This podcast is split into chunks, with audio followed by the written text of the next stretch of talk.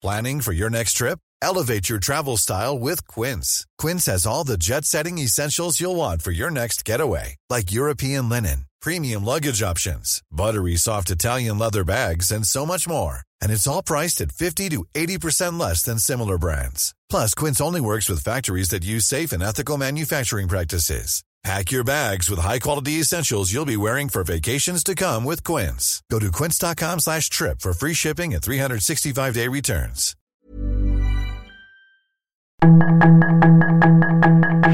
Tarde a tarde, lo que necesitas saber de forma ligera con un tono accesible.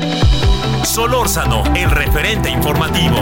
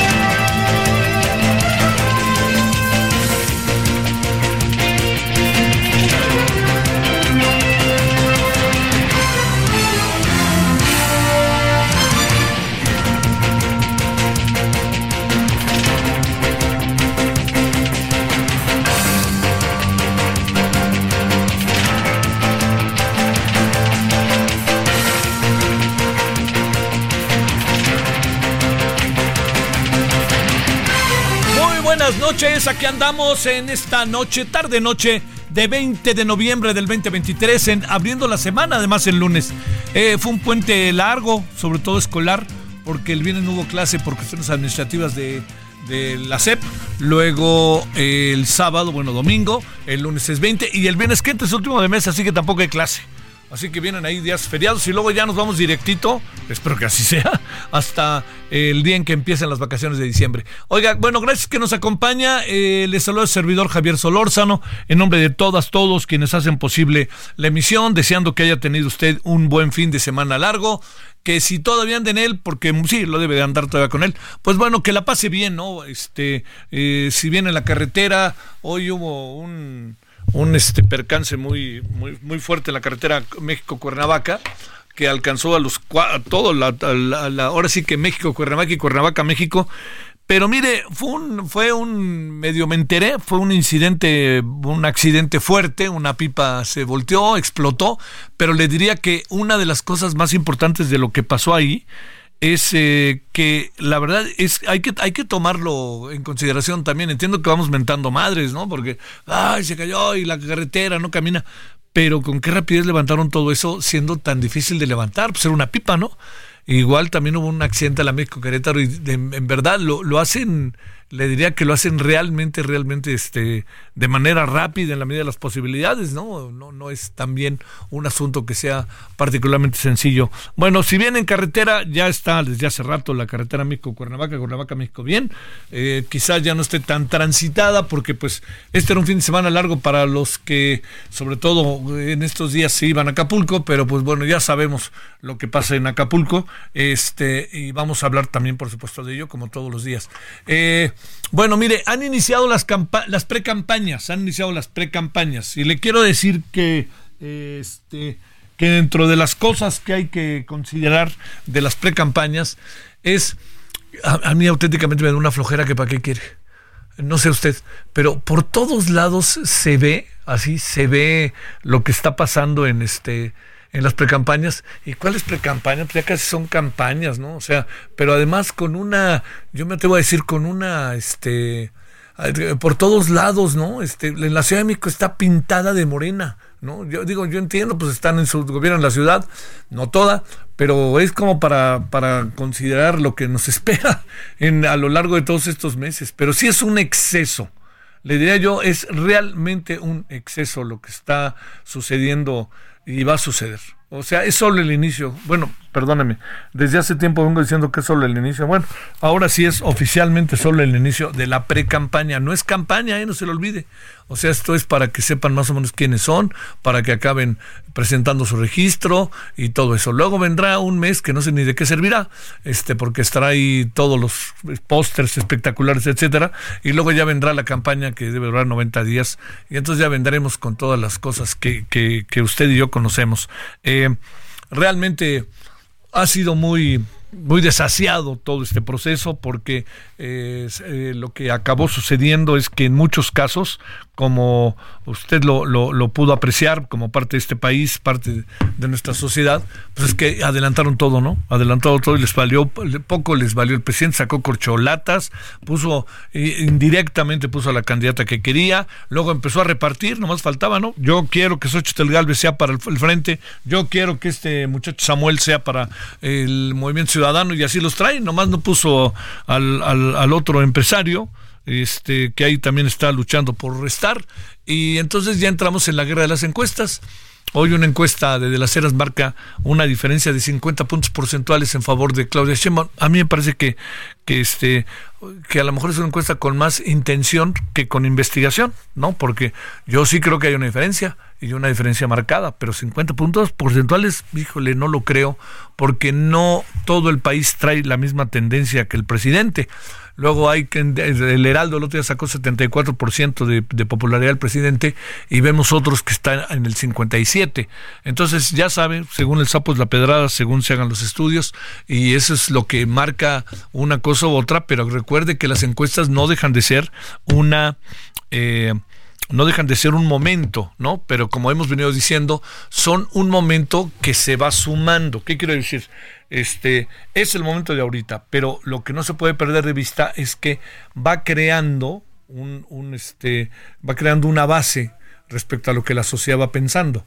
Hay algo que, que yo creo que no debemos perder de vista estos días, que es el hecho de que eh, se insista mucho, mucho en una especie de, en, una suerte de narrativa de que eh, Claudia Sheinbaum virtualmente ganó. Entonces, este, eso pues forma parte también de la política. La oposición lo que tendrá que hacer es demostrar con hechos que falso. Este, yo no creo que haya ganado ya Claudia Sheinbaum, a pesar de que lleve, eh, pero con toda claridad, yo creo que esto no, no, no queda la menor duda, con toda claridad, este, lleve una ventaja real, no real, real, de eh, hoy en este, en el imaginario colectivo. Pero de eso a que haya ganado, perdónenme, pero no le echen tanta crema a sus tacos, porque eso no es cierto, no ha ganado, ¿no? Este, y luego, bueno, pues está el otro personaje, también le decían, ¿no? El señor Verástegui, que pues se ve que está pues echándoles chance para adelante, va a contar con apoyo externo, quizá más que interno, pero este, pero difícilmente va a este a tener, a, por lo pronto, a, tener firmas, porque además recuerde que se revisan las firmas, si las firmas no son, si las firmas no están eh, confirmadas, no están certificadas, pues va para atrás, ¿no? Entonces ahí ese es otro trabajo que hace el Instituto Nacional Electoral. Bueno, de este tema hablaremos eh, y estaremos hablando, pues yo supongo que varios días y ya luego hablaremos de cómo le hacen los candidatos. Bueno, luego este han hay otras cosas por ahí que, que yo creo que pues a todos nos han llamado la atención y quizá de las más importantes, eh, una de las más importantes es sin la menor duda el triunfo de Javier Milei en Argentina. Vamos a abordarlo desde Argentina en un ratito y en la noche también en Heraldo Televisión, pero le diría, le diría algo para, para que sea considerado, para que lo tengamos en nuestro radar. Eh, eran dos candidatos, dos candidatos que no querían los argentinos, pero tenían que decidir por uno. Y yo creo que también aquí hay cosas para pensar. Primero, el último debate parecía, por lo menos en la evaluación, es que mi ley quedó realmente hechos, hecho a un lado, ¿no? Incluso dicen perdió hasta un poquito de fuerza, perdió un poquito de, vitalidad, según este, los observadores. Pero eh, no pareciera que lo perdiera frente al gran público. Eh, luego, la otra cosa que pasó es que se hablaba de una ligera ventaja primero de Massa, luego de Milley, y al final la ventaja casi alcanza dos dígitos. Entonces, ahí otra vez, ¿no? Estamos como donde empezamos. ¿Dónde andan las encuestas? ¿Qué pasó con las encuestas? Entonces, eh, digamos, hay, hay como muchos terrenos para revisar. Pero yo diría que el más importante de todos los terrenos para revisar encuestas, lo que la, participación de los este de los eh, eh, de lo que pasa con los eh, eh, con, los candidatos, lo que la gente percibe de ellos, etcétera, ¿no? Pienso en Argentina que si los dos eran malos y ganó el, ganó uno de los malos, ¿no? De malos candidatos. Aquí lo que es muy importante también ver es la claridad y nitidez con la que se desarrolló el proceso democrático argentino. Es muy encomiable, es muy importante. Ganó, no crea que es lugar común, ganó la democracia. A las 11 de la noche el señor Massa estaba reconociendo el triunfo de ley. Yo sería tan, tan gratificante que nuestra sociedad entráramos en esos terrenos y no que tardemos, los candidatos tardan en reconocer el triunfo del otro para ver si los agarran en curva, a sabiendas de que no va a pasar ya nada, pero con tal de armar el desmadre, están en eso, ¿no? yo diría que ojalá, y lo digo porque tuvimos un, hoy tenemos un presidente que tardó en, no, nunca reconoció, pero por ejemplo con Calderón fue entiendo la dificultad que hubo etcétera pero por favor con el, el, 2012 digo para qué esconder lo que era la inminente derrota que tenía mucho que ver también con lo que no hizo López Obrador como candidato ¿eh? y la maquinaria la maquinaria encabezada por Televisa en relación a favor de, Enrique Peña Nieto. Entonces es eso es algo muy encomiable muy ah, le diría yo muy padre no tal cual por parte del, del este por parte del eh, de, Argentina, como independientemente de quién es, este, de quién ganó, eh, la forma en que se desarrolló su proceso democrático, la participación, etcétera, ¿no? Y bueno, al final el que perdió lo reconoció y el que ganó no le ha dicho nada al que ganó, al que perdió, pero pues el que ganó ya está ahí trepado, nacional, este, privatizando la televisión pública, este, y es entendible, porque en muchas ocasiones eh, las televisoras públicas no acaban siendo televisiones públicas, acaban siendo televisiones de gobierno. Y como por aquí ha pasado, cuando acaban haciendo, cuando acaban siendo televisoras de gobierno, créame que pierden su sentido. Y entonces cuando alguien pone y las quiere poner en venta, uno no quiere, pero dice para lo que están haciendo, pues mejor cambiemos todo, absolutamente todo de lo que está aquí enfrente y busquemos la manera de hacer diferente la televisión. Pero bueno, este pues el que gobierne lo decide, pero se confirma que los proyectos no son, no son transeccionales, no son políticas de Estado, son según el sapo es la pedrada. Bueno, pues aquí andamos con muchos otros temas. Eh, oiga, el holgorio total con el Checo Pérez. La verdad, yo le insisto, yo no sé de autos, pero entiendo de qué se trata. Hay que dar vueltas y hay que ganar con automóviles que son sofisticados, con un eh, manejo que es verdaderamente complejo. No es cualquier cosa, no es solamente meter el acelerador y el freno. Y Checo Pérez ha hecho cosas hoy maravillosas. Bueno, estos, esta temporada maravillosas. Tuvo un mal momento. Yo dice una, hice una declaración que a mí me parece que es muy interesante de ver. Dice cualquier otro ¿Quién así dijo, quién sabe si cualquier otro, con todo lo que yo viví este año, se da por vencido, pero yo no me di por vencido y no pudo quedar en segundo lugar ayer, pero pues no, no, hay, hay condiciones que usted sabrá. Y bueno, y la otra cosa es que eh, mañana la selección mexicana va a jugar con Honduras y yo le diría, este, seamos realistas, es lo que hay del fútbol. Perdieron 2-0 con Honduras. Yo no veo cómo puedan realmente remontar con lo que mostraron. Pero a ver, si mañana de casualidad gana la selección y elimina Honduras, no me vengan otra vez a decir, este es el equipo, es que Jaime Lozano, es que por favor, lo que mata al fútbol son sus jugadores, no los entrenadores. Y lo que en segundo lugar mata al fútbol son los medios de comunicación, sin la menor duda, la tele.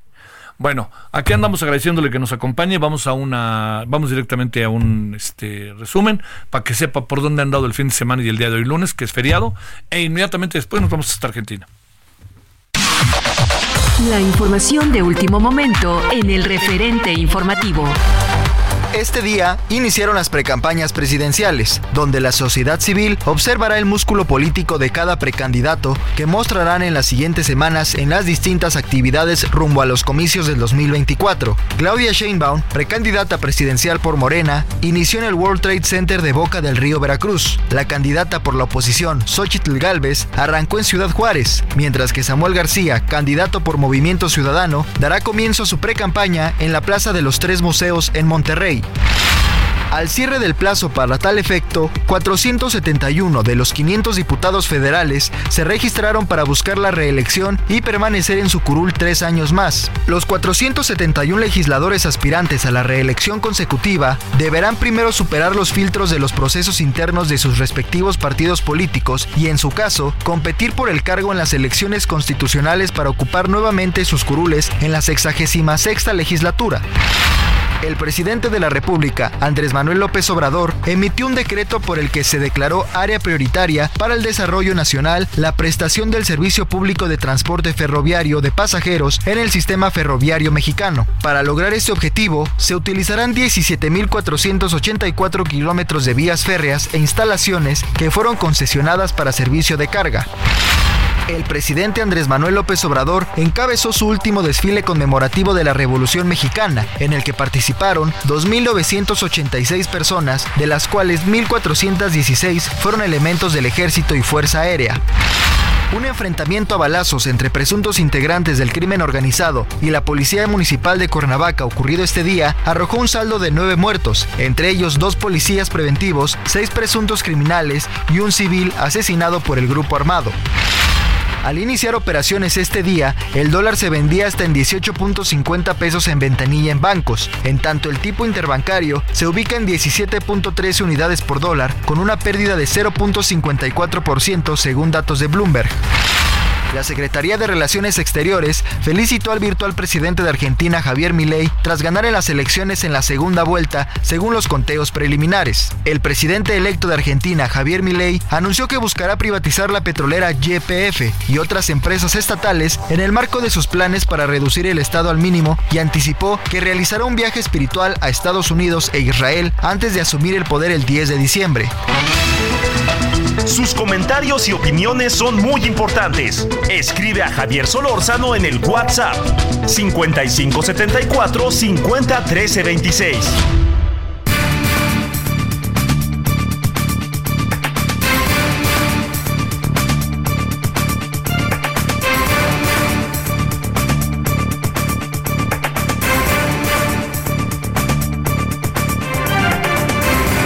Andamos de vuelta a las 19.17 en la hora del centro, en este día, eh, lunes 20 de noviembre, feriado aquí en México, día después de las elecciones en Argentina. Argentina ya tiene presidente electo en la persona de Javier Milei.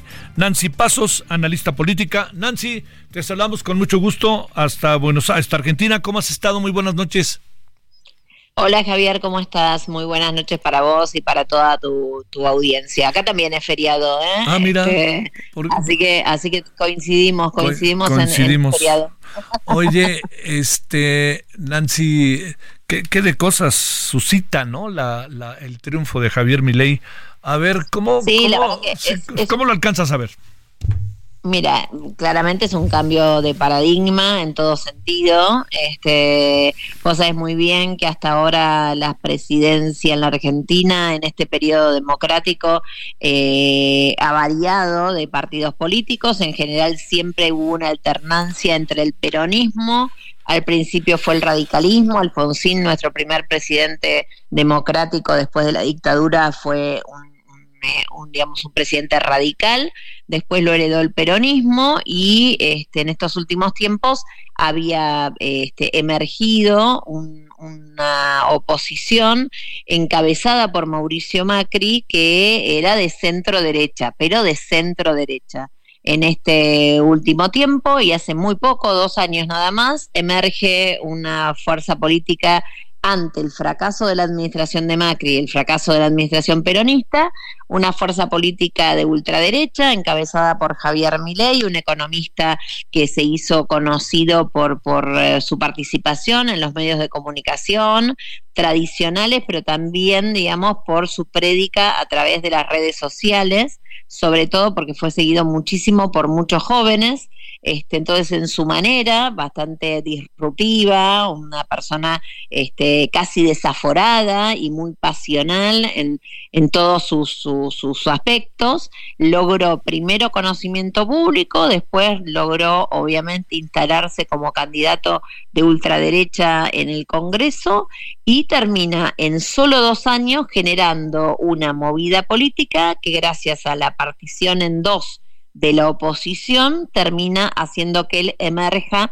como el candidato más votado primero en las PASO y y ahora digamos en esta en esta segunda ronda electoral en este balotaje. Así que eh, Milei asume el próximo 10 de diciembre en una Argentina bastante convulsionada en términos políticos y sociales, sobre todo porque obviamente él tuvo que competir con el actual ministro de Economía eh, del gobierno peronista que obviamente eh, arrastraba con 140 de inflación y el 40% de este, pobres en la Argentina, con lo cual fácil no le había sido. Ahora bien, el gobierno actual, digamos, que ahora pasa a ser oposición, este, logró llegar al balotaje justamente porque la figura de Milley logró el 45% de los votos, que es bastante también, porque la figura de Milley asustó y este, fue tan radical que mucha gente, digamos, este, le dio, a pesar de no estar bien, este, le dio casi miedo, a, digamos, apoyarlo. Igualmente el, triunfo de Milei fue contundente, fue por casi 3 millones de votos más que, que, el oficialismo y ahora tendremos que esperar una transición que a simple vista no está siendo fácil. Oye, eh, Nancy, eh, fallaron las encuestas, fallaron las percepciones, aquellas como de que en el último debate había quedado casi fuera de lugar el señor Milei. Las encuestas marcaban una diferencia de uno u otro realmente mínima. Ahora casi son dos dígitos, tres millones de votos, como bien dices. ¿Ahí qué habrá pasado? ¿Qué supones que pasó en el electorado? No, eso no es real. Lo que sucede es que justo el viernes anterior al debate se eh, dejaron de publicar encuestas. Entonces, ¿qué sucede? El debate fue un domingo. Como bien sabes vos, el que gana el debate, que literalmente fue obviamente Massa, no significa eso que gane la elección. Este, lo hemos visto hasta con Trump y Hillary en su momento. Eh, no siempre el que gana el debate es el que gana la elección y la verdad, debo decirte que yo el viernes, el jueves anterior a la elección, el jueves pasado, ya con los números que daban la mayoría de las encuestadoras, tuve casi la certeza de que ley era el próximo presidente.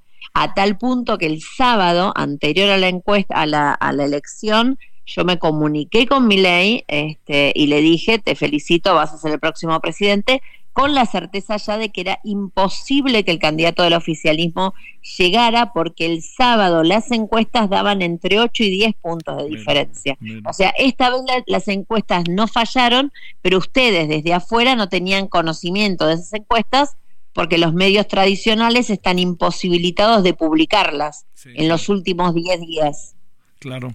Oye, a ver, Nancy, para, para cerrar, este, se viene verdaderamente algo complejo para Argentina y además con un presidente mexicano que ataca a Milei y Milei diciéndole cosas al presidente mexicano y de vuelta, ¿no? Ni a quién irle. Bueno, y si fuera solo el presidente mexicano no tendríamos tanto problema, digamos, nosotros tenemos problemas más centrales como es la economía, claro, digamos, el problema que tenemos es que se peleó también con Lula, que es nuestro socio comercial más importante, y con los chinos, que este, hoy por hoy son nuestros financistas. Así que bueno, yo calculo, digamos, a ver, igual tenemos un problema previo que es que mi ley hoy este, se reunió nuevamente con Macri, que medio le está armando casi el equipo, el equipo gubernamental, pero paralelamente se negó todavía, porque no se ponen de acuerdo, a hacer la reunión de traspaso de mando con el presidente saliente. Entonces te encuentras con un Milley que está en su búnker, que es un hotel donde está viviendo hace casi dos meses, y este, que le pide al presidente de la nación que lo reciba en un lugar neutral. No quiere ir ni a la casa de gobierno, ni quiere ir a la casa, eh, a la residencia presidencial del presidente, que es donde él va a vivir a partir del 10 de diciembre. Dice que esa reunión tiene que hacerse en un lugar neutral. Este, y bueno, ahí están los que están alrededor de él tratando de convencerlo y ver cómo puede ser esto. Pero básicamente también lo que está pasando en esta transición es que ley le está exigiendo a su competidor, que obviamente derrotó al ministro de Economía de Alberto Fernández, que devalúe, devalúe de manera trágica y drástica. Y el gobierno actual no está queriendo devaluar. Oye, Nancy, ¿nos das unos minutitos para ir a un corte para que sigamos conversando contigo? ¿Puedes? Dale. Gracias, Nancy. Pausa. El referente informativo regresa luego de una pausa.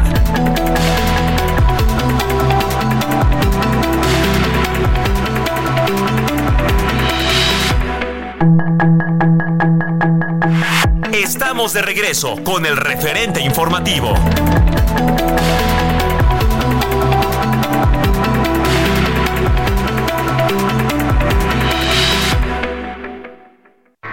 Un mes lleno de ofertas exclusivas y dinamismo con Ford Escape híbrida. Estrénala a 24 meses sin intereses más seguro promocional. Visita a tu distribuidor Ford más cercano. Consulta términos y condiciones en Ford.mx, vigencia del 1 al 30 de noviembre de 2023. Heraldo Radio, una estación de Heraldo Media Group. Con la H que sí suena y ahora también se escucha. CAT promedio de 31.9% sin IVA, vigencia el 30 de noviembre de 2023. RAM 4000, la única doble cabina del mercado, siempre será la mejor opción para cualquier negocio. En este buen mes estrena la con tasa desde 9.75%. RAM 4000, adaptable a cualquier desafío. RAM, a todo con todo. Heraldo Radio, una estación de Heraldo Media Group. Con la H que sí suena y ahora también se escucha. Aprovecha un mes lleno de ofertas exclusivas y experiencias únicas con Ford Territory. Estrénala a 24 meses con tasa de 9.99% y seguro sin costo. Visita a tu distribuidor Ford más cercano. Consulta términos y condiciones en Ford.mx, vigencia del 1 al 30 de noviembre de 2023.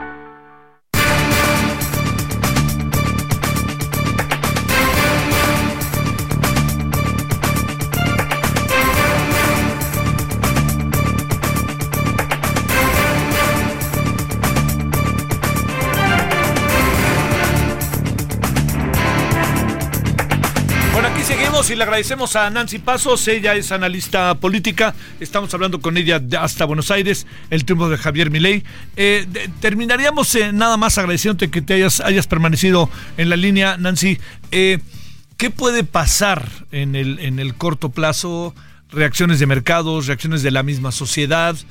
Alberto Fernández, ¿qué puede pasar? Cristina este, Fernández, este, pues bueno, muchos dicen que ahora sí ya no tiene fuero, entonces puede pasar algo. Eh, en esta cotidianidad argentina que ya se viene de tajo a partir del 10 de diciembre?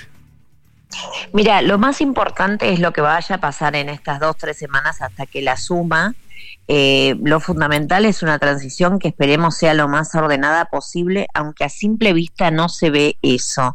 Mi ley está exigiendo una devaluación fuerte y si no la hace este gobierno, la piensa hacer él de entrada, con lo cual, insisto, la primer perspectiva que tenemos es que a la inflación galopante que estamos teniendo, seguramente esto se profundice como una manera de sanear lo que para mi ley es economía distorsionada. Él quiere liberar el precio del dólar. El dólar hoy, en términos oficiales, está un tercio de lo que es el dólar extraoficial. Así que imagínate eh, solo pensá en, tu economía, imagínate si de golpe el dólar este, crece un 200 o 300%.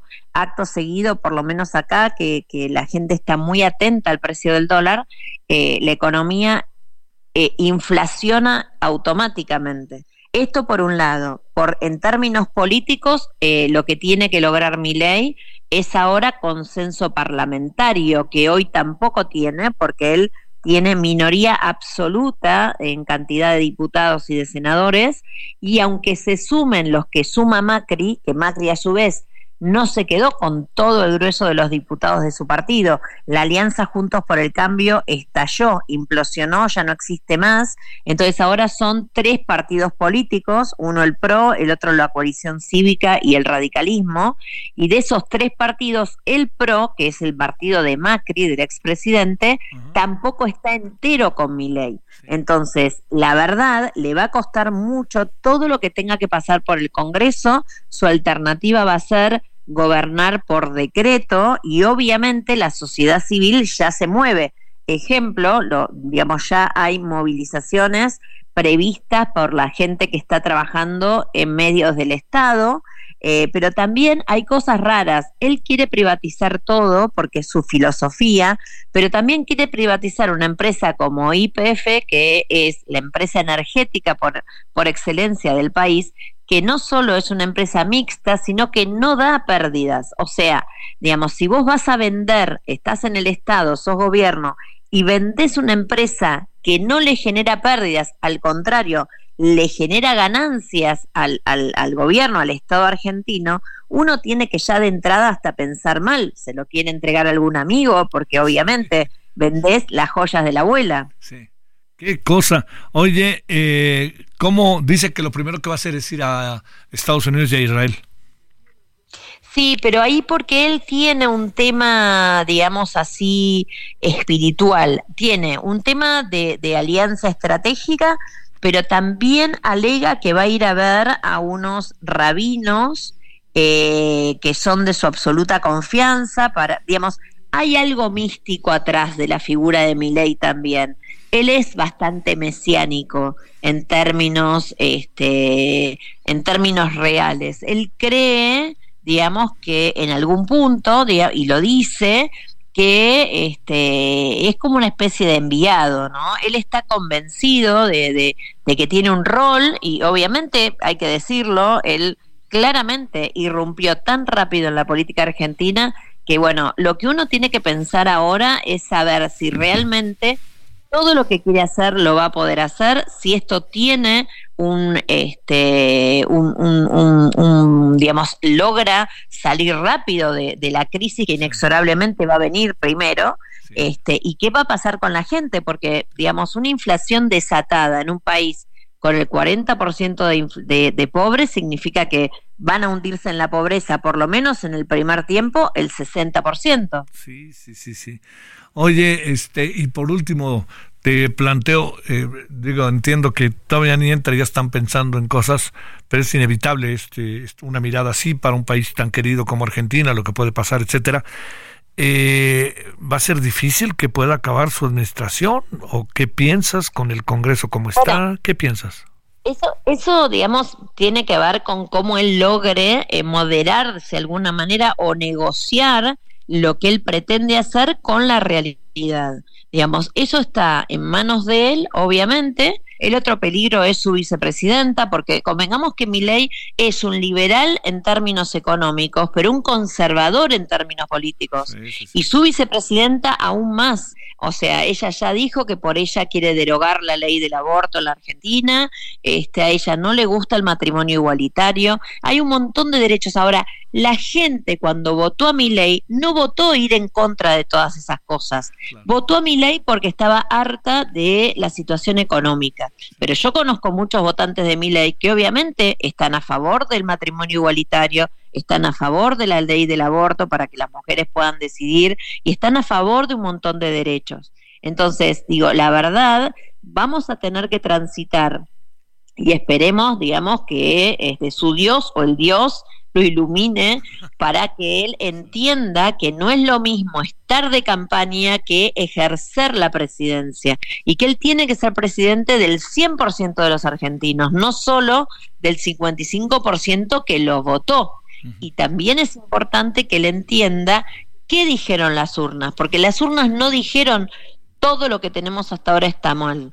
O sea, las urnas dijeron, estamos hartos de que en términos económicos este país esté para atrás con toda la riqueza que tiene, pero no dijeron, ahora no queremos que los homosexuales se casen. Ahora no queremos que las mujeres que, que quieran aborten, ¿se entiende? O sea, eh, evidentemente todo eso va a tener que él entenderlo y procesarlo, porque si no la sociedad civil se le va a ir en contra. Sí, sí, sí. Oye, una última. Este, el tema de los militares y de alguna manera gente cercana a él que anda con la intención de exonerar lo que fueron los tiempos asiagos de los 70, principios de los 80. ¿Y qué piensas, Nancy, que pueda pasar? Mira, yo creo que no está dentro de sus prioridades, sí, de las prioridades de la vicepresidenta, que realmente, si vos me preguntas, para mí es más peligrosa que él porque mi ley a lo sumo puede estar equivocado en lo que piensa, pero cuando vos hablas con él es un tipo que piensa genuinamente eso. La vicepresidenta, que es una mujer que no solo es hija de militar, que esto no sería nada malo, sino que reivindica lo que, lo que, lo que fue el terrorismo de Estado y la dictadura, y que pretende que este, los, los eh, genocidas estén en libertad, ella sí es realmente preocupante. Cualquier cosa que pueda hacer, incluso terminar exonerándolos, o mejor dicho, este, dándoles el indulto, eh, si mi ley se va de viaje, ¿se entiende? O sea, y es más, hay quienes, obviamente, la miran de reojo porque ella, diez días antes de que fueran las elecciones, lanzó su propia agrupación con su propio isólogo una B, eh, emulando la B de la victoria del peronismo, pero este, pintada en violeta, porque ella se llama Victoria, este, pintada eh, en violeta con la bandera celeste y blanca. Realmente Victoria Villarruel, eh, de ella se trata, ha llegado a la política argentina para convertirse en, en una especie de Le Pen argentina. Mira.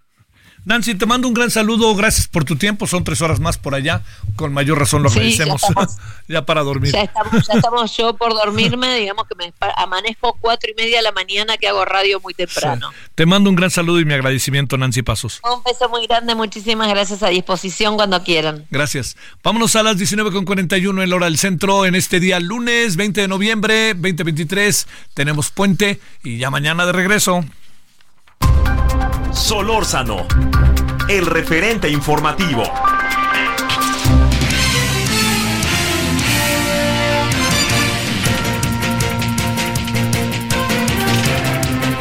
Iván Saldaña, ¿qué traes en tu agenda este día? ¿Cómo estás? Buenas noches.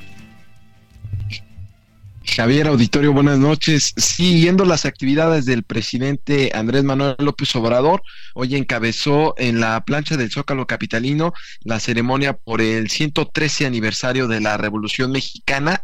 El presidente ahí eh, defendió con una frase el decreto que publicaron, eh, que publicó él el día hoy, el día de hoy en el diario oficial de la Federación.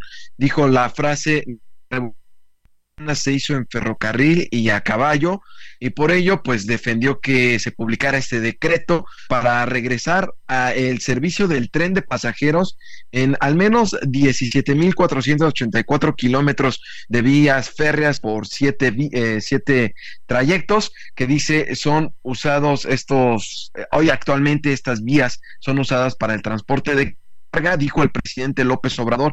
Esta decisión tomar los viajes dan más cómodos y menos contaminantes, pues pueden electrificarse las vías y es un transporte, un transporte público más seguro y se incrementará la movilidad de la población desde las principales ciudades de México. Es decir, dice el presidente, va a beneficiar a todas, a todo el país. Eh, lo dijo ante un zócalo lleno de pues miles de espectadores que estaban ahí viendo el desfile militar, al menos mil cuatrocientos integrantes de las Fuerzas Armadas que también participaron, estuvo todo el gabinete y Javier pues ausente en este desfile, en esta ceremonia, eh, no fueron invitados los representantes del Poder Legislativo ni del judicial, a diferencia del año pasado que se invitó a Arturo Saldívar, todavía presidente de la Suprema Corte, y también a Santiago Krill, quien era el presidente de la Cámara de Diputados. En esta ocasión, pues no fueron invitados principalmente por las por las diferencias que tiene el presidente López Obrador con la presidenta de la Corte y pues con esto defendió el presidente López Obrador. También su el decreto que en el cual también se les marca un límite hasta enero a las empresas que actualmente tienen las concesiones de las vías que se usan para carga para que también presenten una propuesta de que sean ellos también quien en dado caso ofrezcan este servicio de pasajeros y dice si no aceptan dice el decreto pues se va va a tomar la Sedena y también la Marina pues las, e, este servicio, ya sea que ellos mismos ofrezcan el servicio de transporte de, de, pasajeros o bien a través de terceros que pueden ser privados, Javier Auditorio. Bueno, oye, este, eh, híjole, yo no veo que eso vaya a, a, lo mejor a proceder, no sé qué pienses, este, Iván, entiendo que el presidente pues lo quiere echar a andar rapidísimo, pero este, eh, yo, yo lo que diría es, eh, no, no va a ser este no va a ser un asunto este, tan sencillo. Ya hemos hablado con personajes que están ahí en su, ya sabes, en, este, directamente metidos en el tema ferroviario. Traen, no va a ser rentable el tren Maya, en fin, muchas cosas por ahí latentes, presentes y vigentes. Pero bueno, este Acapulco, ¿qué va a pasar? Pues también entrevistamos, justamente al terminar este acto, entrevistamos brevemente al secretario de Turismo Miguel Torruco Márquez, quien dijo que como parte del proceso de reconstrucción tras el paso del huracán Otis en Acapulco, pues se tendrán listas para las vacaciones de diciembre próximo al menos 500 habitaciones de hotel. Dijo que esto es parte del objetivo de tener para la próximo para el próximo tianguis turístico de Acapulco al menos 3.500 habitaciones, pero por lo pronto, para estas vacaciones ya iniciarán el próximo mes. Pues ya no ser vacacionistas. A ver, a ver, espérame, no, no, espérame, ahí te dejamos de escuchar. Deja, deja, espérame tantito, Iván, espérame tantito, Iván, porque hay varios momentos estuvo medio mala comunicación, pero luego se fortalecía. Este, entonces, a ver si podemos ahí que por favor de nuevo, este, le, le ¿cómo se llama? Le, retomen la llamada con, con Iván, a ver si ahí ya mejoró, porque se oía, se estaba cortando y cortando, la dejé por si en cualquier momento se fortalecía, pero ya al final no. A ver, Iván, ¿ahora me escuchas mejor? ¿Te escuchamos mejor? Te escucho bien, Javier. Sí, te comentaba que el secretario de Turismo dijo que para diciembre próximo, para ofrecerle a los vacacionistas en este periodo que inicia el próximo mes, dice que van a ofrecerles al menos 500 habitaciones de hoteles para que puedan llegar a este destino. Es parte de la reconstrucción de los esfuerzos que se están llevando y dice que el objetivo es llegar a abril, al 8 de abril, que es la, el tianguis turístico, llegar con al menos 3.500 habitaciones ya disponibles. Es decir, para diciembre 500 y para abril ya tener disponibles 3.500 habitaciones. Parte de la reconstrucción se van a reunir con el presidente Andrés Manuel López Obrador esta semana. El secretario de Turismo le va a presentar un informe de lo que platicaron con los hoteleros, con los empresarios y de los avances que se llevan para pues cumplir esta meta que dicen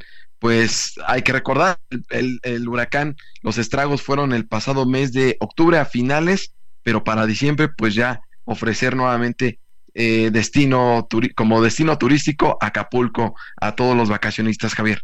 Híjole, a mí me preocupa tanto esa la, rapidez, ¿no? La rapidez ahí que que de repente nos rodea, mi querido Iván, ¿no? La secretaria de Gobernación diciendo que ya Acapulco está en la normalidad, dices, híjole, híjole, viendo las cosas como están, bueno, no sé cuál es su intención de apurar todo tanto y no llevar tiempo, sino tratar de minimizar las cosas, no creo que sea la mejor estrategia. Bueno, Iván, te mando un saludo.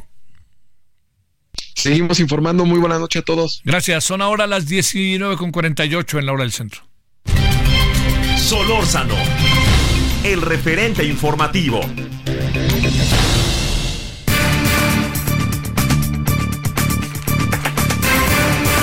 Bueno, este, el señor Tabuada va a ser ya el candidato, es todo indica, de el Frente Amplio por la Ciudad de México. En el PAN se pusieron de acuerdo, Lea Limón dijo que sí, este, también dijo la señora, este, eh, ah sí, perfecto, la señora, este, Kenia López Rabadán, este, eh, bueno, la senadora, eh, todo el mundo dijo que sí, pero brincó el señor Adrián Rubalcaba y también por ahí dijo, voten ahora en favor de, Ernestina Godoy. Rarísimo todo esto. Bueno, Arturo Espinosa, director de Estrategia Electoral, ¿cómo estás? Hola, ¿cómo estás, Javier? ¿Qué decir de todo esto? Ya va el señor Tabuada. Le, en una encuesta hoy mostraba que un poquito más de 10% le lleva de ventaja ahorita Clara Burgada, entendiendo que están apenas este, saliendo ahora sí que el arrancadero. Ver, yo creo que estamos en, en, los momentos de definiciones de las candidaturas y como ya lo hemos hablado en otras ocasiones, pues la candidatura es para una persona y las buscan muchas personas, ¿no? Y eso gen, eh, normalmente genera descontentos. Yo creo que los partidos políticos, especialmente en en las coaliciones, en las alianzas, más una alianza que busca ser entre iguales como es la del PAN, PRI, PRD, eh, y lo digo así porque me parece que en el caso de la alianza de, Morena, pues es claro que Morena decide, impone y, y, y, ah, ya hace, ah, define todo, pero en el otro tratan de haber negociaciones y en estas negociaciones pues hay quien desde luego queda en descontento y e inconforme y pues bueno, eh, yo creo que es el derecho al pataleo y hay que ver hasta dónde lleva cada quien el pataleo. Algunos pues nada más dicen que no están de acuerdo y se y se alinean y, apoyan y otros realmente dicen que no están de acuerdo y lo que pasa eh, lo llevan a, al extremo y renuncian al partido y demás. Estamos viendo una desbandada en el PRI bastante importante porque pues yo creo que varios de ellos este, querían ciertas posiciones que, no son posibles que se les concedan por la coalición. Es ¿qué piensas de la reacción de Adrián Rubalcaba cuando con toda claridad este ha dicho que apoyen a Ernestina y además de eso, no solo eso, sino también se manifiesta su abierto descontento. A ver, yo, yo creo que eh, Adrián Rubalcaba está en, eh, en, un juego que él ya sabía desde hace mucho, eh, digamos, ya se sabía dentro de la opinión pública desde hace varias semanas, varios meses incluso, que la candidatura en la Ciudad de México la iba a definir, siglar, como ellos le llaman, el PAN. Entonces, digamos, intentaron hacer este esfuerzo por un proceso democrático, pero pues las precampañas ahora en el país, como son unas campañas adelantadas, pues son para un precandidato único, como lo están haciendo todas las fuerzas políticas, y pues Adrián ya lo sabía. Yo creo que, que trató de negociar y trató de estirar la liga hasta el final, y realmente me parece tremendamente lamentable su declaración en el sentido de que en venganza va, va a pedir a los diputados o las diputadas de, del PRI en Ciudad de México que ratifiquen a Ernestina Godoy. Creo que no tiene nada que ver una cosa con la otra y si ese es el talante de alguien que aspira a gobernar la Ciudad de México, honestamente mejor que, que ni aspire a gobernarla porque pues no es una moneda de cambio una cosa por la otra, ¿no? Creo que está tremendamente confundido en ese sentido. ¿Tienes eh, la impresión que pudiera eh, este ganar este eh, Tabuada o no? A ver, yo, creo que es, es una elección que, que va a ser sumamente cerrada, es decir, va, a ser competida. Yo creo que en 2021 eh, se vio que la oposición tenía oportunidad. Vamos a ver cómo se dan las, las, las campañas. Yo lo que digo es, tenemos vamos a tener candidatos, candidatas que tienen experiencia en el gobierno, que tienen experiencia en el gobierno de la Ciudad de México en diferentes posiciones y yo creo que eso nos va a hacer poder evaluar bastante bien su desempeño. Yo creo que particularmente la ciudad la, la elección en la Ciudad de México va a ser una elección sumamente polarizada. Esperemos que las campañas, digamos, sean campañas en sentido positivo y no nada más en, en sentido negativo de ataques y, y de descalificaciones y demás. Y yo creo que, que pues sí, la oposición tiene puesta una cierta ficha en la Ciudad de México para competir y para ser una de las entidades en donde pelee y en donde pueda arrebatarle el triunfo a Morena. Además, pues a, la gente que vivimos en la Ciudad de México es la que más resentimos este gobierno eh, en lo federal y en lo local. Arturo, gracias, buenas tardes, noches. Gracias, buenas noches. Pausa.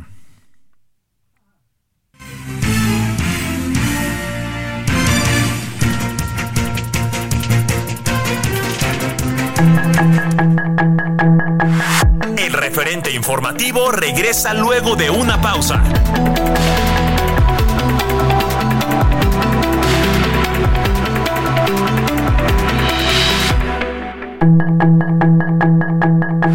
Estamos de regreso con el referente informativo.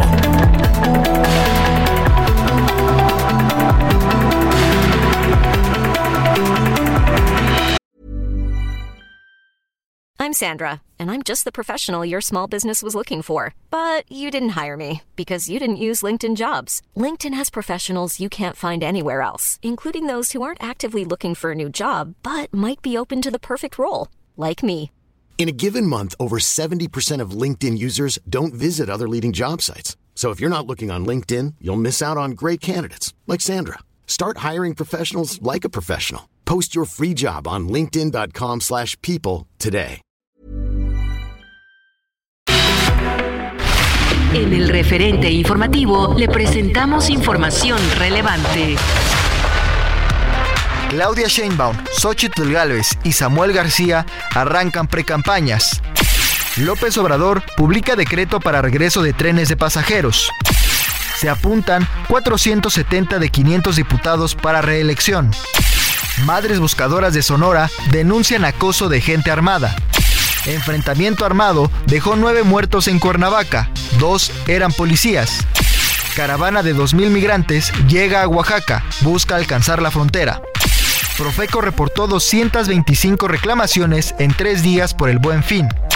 Javier Milei arrasa en segunda vuelta, será el presidente de Argentina.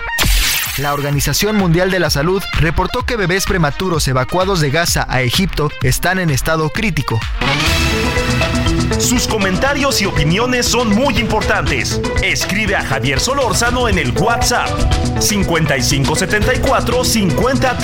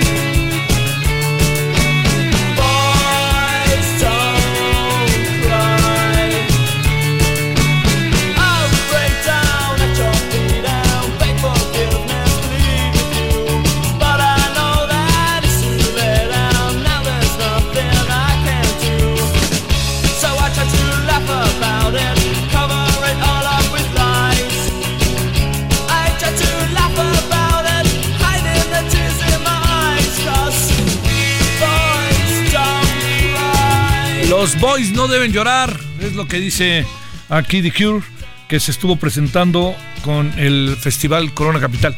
Oiga, yo no, no vaya a pensar que, que pienso mal del Corona Capital, ¿no? Pero hacer un festival como el Corona Capital y que no haya ninguna banda mexicana, la verdad que... Pues de qué se trata, ¿no? O sea, no puedo creerlo, ¿no? O sea, si quieren echar para adelante el talento mexicano, bandas mexicanas tan buenas que hay de rock, y que de repente, pues no, no. Entonces vienen grandes grupos y vienen los espejitos. Pero bueno, The Cure sí es una bandota. Estuvo en el Corona Capital, que ya sabéis, ahora sí que limitado para los grupos mexicanos.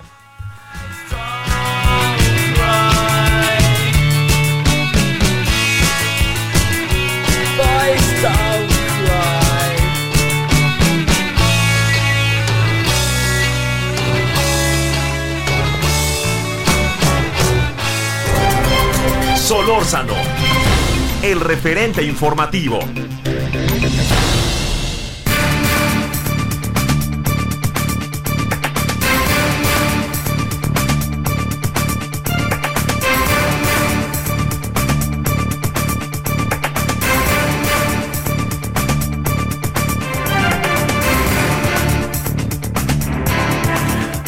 Bueno, vámonos eh, con más esta noche que estamos, eh, le recuerdo que a las 21 horas en hora del centro estamos en Heraldo Televisión, referente a la noche, eh, y le cuento que estamos con Andrés Castañeda, maestro en gestión y políticas de salud, profesor de salud pública por la UNAM, coordinador de salud y bienestar en nosotros. ¿Cómo te va, querido Andrés? Gracias por tu tiempo. ¿Cómo te ha ido? Buenas noches. A ver, ¿me escuchas o no? Este... Hola, hola Javier, ¿me escuchas? Ahí me escuchas. ¿Tú me escuchas bien? Yo escucho bien. Perfecto, echémonos a andar. Oye, a ver Andrés, déjame plantearte, doctor, este, como para, para desmenuzar el asunto, ¿no? Por dónde ir. Primero, eh, este, eh, hay ahora un cuarto intento para la venta de las medicinas y para los mecanismos de compraventa de las medicinas. A ver, de esto, ¿qué piensas? Este, la quinta será la vencida. Así es imposible que la industria pueda estabilizarse, ¿no? No le, no dan una, pues, o, qué. Pues mira, a ver, creo que vivimos años con muchísima incertidumbre, sin duda, y ahora, eh, pues viene un nuevo cambio, ¿no? Este, principalmente porque lo, habían logrado estabilizar finalmente la compra después de varios años eh, a través del INSABI, ¿no? Bueno, recordarás este teje y maneje que hemos platicado varias veces, en donde se centralizó primero la oficialía mayor, después el INSABI, después el INSABI con la UNOPS y finalmente ya la INSABI, el INSABI se queda solo con la compra, pero ahora desaparece el INSABI y la compra se va a la Secretaría de Salud. La ventaja que vemos aquí es, uno, que pues ya se equivocaron mucho y esperemos que eso sirva que no se sigan equivocando. Eh, la segunda es que los equipos, ¿no? digamos, eh, eh, Ferrer, quien, quien es ahora subsecretario de Planeación y Desarrollo, estaba en el INSABI, entonces, bueno, se va a la compra ahí con él. Entonces, creo que eso también puede ser una buena noticia. pues con este cambio de gobierno, de funcionarios y demás, la falta de comunicación entre quienes producen, importan y distribuyen medicamentos, pues ha ido subsanando, han ido encontrando la forma y sí, vemos para, para sobre todo 2023 eh, un, muy buen termómetro, es el, el IMSS. Y el IMSS ha regularizado sin duda sus niveles de abasto. Eso creo que es una muy buena noticia, sobre todo después de la segunda mitad del año.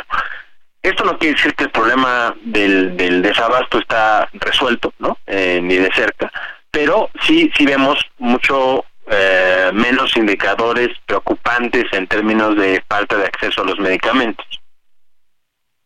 Ahora, este, hijo, la industria como que se queda inevitablemente inestable, ¿no? A ver. A ver, a ver, a ver. Perdón, este, estamos con Andrés Castañeda. De nuevo se cortó la comunicación.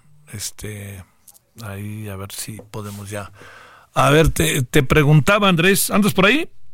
Sí, sí. Sí, sí, es que traemos aquí problemas, ¿no? este, perdón. Este, el, eh, te preguntaba si, eh, digamos, en este marco, a pesar de esto que hayan aprendido, lo que fuera, pero la mientras la industria este, y la cámara de la industria farmacéutica etcétera está muy inestable no no no, no hay manera de que pueda como establecer su plan de negocios eh, de manera incluso con certezas no porque al rato van a venir otro cambio y otro cambio y otro cambio como ha pasado estos cinco años no sí sin duda esto esto que dices es muy, muy importante porque al final ahora viene otro cambio esperemos que sea un cambio menos pues este con tropiezos, ¿no? Con menos tropiezos, pero eh, pues sí, no no hay esta estabilidad que que solía haber en años anteriores, esta certeza de lo que se iba a necesitar, lo que se iba a consumir, estas reglas del juego claras que todo el mundo conocía, que pues permitían justo esto esto que planteas, ¿no? De desarrollar líneas de producción, e introducir nuevos nuevos medicamentos, eh, pues buscar la importación de nuevos productos porque se conocía previamente la demanda y las reglas del juego y eso ha cambiado ha cambiado mucho no este y ahora pues vendrá un cambio de gobierno que genera pues sin duda inestabilidad en, cualquier mercado y el de los medicamentos no es no es una excepción Híjole, híjole. Oye, con, con todo esto, Andrés, eh, ¿qué acabará, qué, qué acabará sucediendo, digamos, en estos 10 meses? Eh, sí, 10 meses, 11 meses que terminan de gobierno, porque no, no pareciera que, existiera una política de Estado de, que, tenga continuidad, ¿no? Este, más bien a lo mejor ahora los que entran, por más que sean los mismos, van a tratar de, de, hacer otra cosa. ¿Qué le pasa a la industria? ¿Qué le pasa al mercado? ¿Qué le pasa a los, a los pacientes? Yo, yo creo que esto, sobre todo esto último que dices es lo más importante y ahí es donde nos debiéramos de, centrar. ¿Qué le pasa a los pacientes? Las decisiones que se tomen siempre deberían de poner en el centro y, primero a las y los pacientes.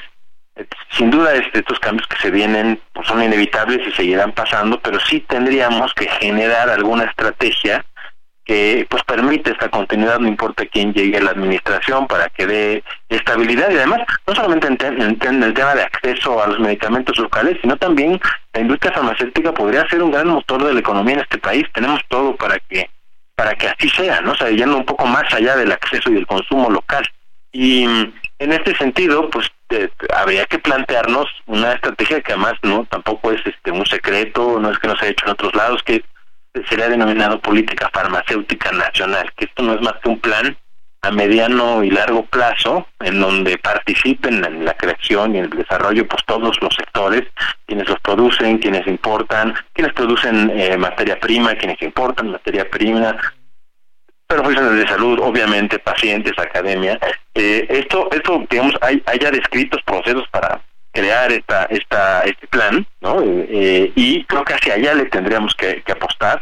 Eh, esta administración tenía, digamos, en su, en su proyecto inicial la meta, ¿no? De generar esta política farmacéutica nacional que, al final, pues no, no, no ni siquiera se intentó, eh, pero pues esperemos que quien sea que llegue a, a tomar el control de la próxima administración, pues tenga pues esa iniciativa y enfrentar los nuevos retos que va a suponer también el, nuevo modelo de salud que vamos a estar enfrentando ya ahora sí formalmente porque se ha hablado mucho de él pero no arranca hasta el 2024 eh, sobre todo y un poco lo que marca este cambio es el, el presupuesto el presupuesto antes caía de cierta manera o a través del Seguro Popular o del INSABI en manos de los estados quienes eran quienes administraban estos recursos y ahora van a caer en, en el caso de 23 estados en el IMSS Bienestar OPD.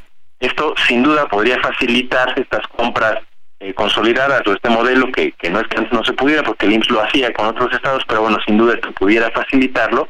Pero también va a suponer retos bien interesantes. ¿Qué pasa con los nueve estados que no se adhirieron? Eh, ¿qué, va a pasar con este cambio de estafeta, ¿no? Una institución nueva va a tomar el control de, la salud de millones y millones de mexicanos y esto va en sí mismo a suponer retos muy muy muy importantes que ojalá ojalá sepan afrontar. Oye, eh, en cuanto a lo que es surtir el mercado de las medicinas, ¿seguimos más o menos igual o ha habido cambios en los últimos meses? Mira, como, como te decía, a ver, ha mejorado, ¿no? O sea, hay, hay que decirlo y hay que celebrarlo, ¿no? Esta, esta crisis tan terrible que tuvimos en 2020, 2021, tocamos fondo, en 2022 íbamos saliendo y luego llegó la crisis de los medicamentos neurológicos y de salud mental. Eh, y bueno, ya, ya lo vemos en nuestros reportes, lo vemos en los datos públicos que consultamos, se va regularizando, insisto, esto no quiere decir que el problema esté resuelto y que haya personas eh, y que no haya personas que les falte sus medicinas, sigue habiendo, seguimos recibiendo reportes, pero no en la cantidad y en la dimensión eh, eh, o, de manera tan sistemática como lo estábamos viendo en los meses pasados. Esto creo que es una buena noticia, pero bueno, sin duda no no no es razón para para quedarnos tranquilos ni la, autoridad, quien es responsable de la administración, ni tampoco la, la sociedad civil, ¿no? Es decir, el colectivo cero de Estado, pues seguiremos muy, muy atentos a, todo esto. ¿Le ves, futuro, este querido Andrés, a este mercadote de medicinas? en, en, el presupuesto ni siquiera hubo lana para ello, pero ¿les ves futuro a eso? ¿O creo que ya es cosa juzgada? ¿O qué piensas? Mira, esta, no es una idea tan innovadora. Eh, realmente esto es algo que se debería de, pues, de hacer y se hace, ¿no? El IMSS, por ejemplo, ¿no? que tiene sus digamos, sus, farmacias, sus hospitales controlados de manera central, pues tiene un, proceso de gestión en donde si a un hospital le falta, pues le, logra pasar a otro sin mayor problema administrativo y se logra compensar, ¿no? Si, si existen estas farmacias nacionales del IMSS y, demás, ¿no? Entonces esto, a ver, en, principio no es, no es una mala idea, tampoco es la panacea, es decir, tiene que haber un buen sistema en todos los eslabones, desde la planeación tiene que haber el dinero suficiente, el proceso de adquisición, como hemos platicado, tiene que ser transparente, claro, etcétera, tiene que haber eh, estos procesos de almacenamiento y distribución eficientes y finalmente pues tiene que haber profesionales capacitados que logren entregar los medicamentos a eh, las personas en el momento en que las necesitan, ¿no? Esto es, esto es algo que tiene que, que suceder. Sí, claro. Este, ahora también la idea del presidente, pues por más buena que sea, este, yo supongo que para crear un, un, depósito, no sé cómo llamarlo, de esa envergadura y esa naturaleza, pues se requiere de una fuertísima inversión, ¿no? No, no, no es solamente tener las medicinas, supongo que deben de estar a ciertas temperaturas, debe de haber gente especializada en áreas diferentes respecto a los medicamentos, a la medicina, hijo, las especialidades, no sé, me, me, resulta un poco este complejo pensar que pudiera pasar algo de aquí al año que entra, ¿no? Sí, a ver, no, no, no es algo que se va a resolver en unos meses, ¿no? A, eso también hay que agregar buenos sistemas de información que, que pues eso tampoco hay, que decirlo, ¿no? No lo teníamos y muchos estados literalmente seguían llevando su control prácticamente con, con paloteo, ¿no? De, y con consumos históricos y con este tipo de cosas. Y bueno, pues esto sí supone eh, una reforma sistemática e integral. A ver, puede puede suceder, sí, no es una mala idea, insisto, eh, tampoco es la panacea, es algo que pues tendría que haber estado haciendo ya em, y pues para que funcione se le tiene que invertir, si bien eh, pues no no se le no se le asignó presupuesto de manera directa, pues muy seguramente utilizarán dinero que, que, que va a estar eh, en manos del, del Bienestar OPD para pues para poder ejecutar esta esta propuesta, ¿no? Bueno, este, ya tenemos que empezar a sacar balances de lo que ha sido la política de Estado en materia de salud. ¿Qué pensar, eh? Ahí en, una, en un primer momento, ¿qué alcanzas a ver, Andrés, para cerrar la conversación? Pues mira, ha sido un año muy, muy atropellado, Javier, ¿no? Lo hemos visto, este, un poco, si vemos los indicadores globales de salud, pues sí, sí, este, deja mucho que desear. El indicador que, que veamos, ¿no? Este, eh, mortalidad materna, mortalidad infantil, incidencia por enfermedades infecciosas como sífilis, VIH, vamos para arriba. No hemos logrado frenar ni controlar la pandemia de obesidad, sobrepeso, no hipertensión.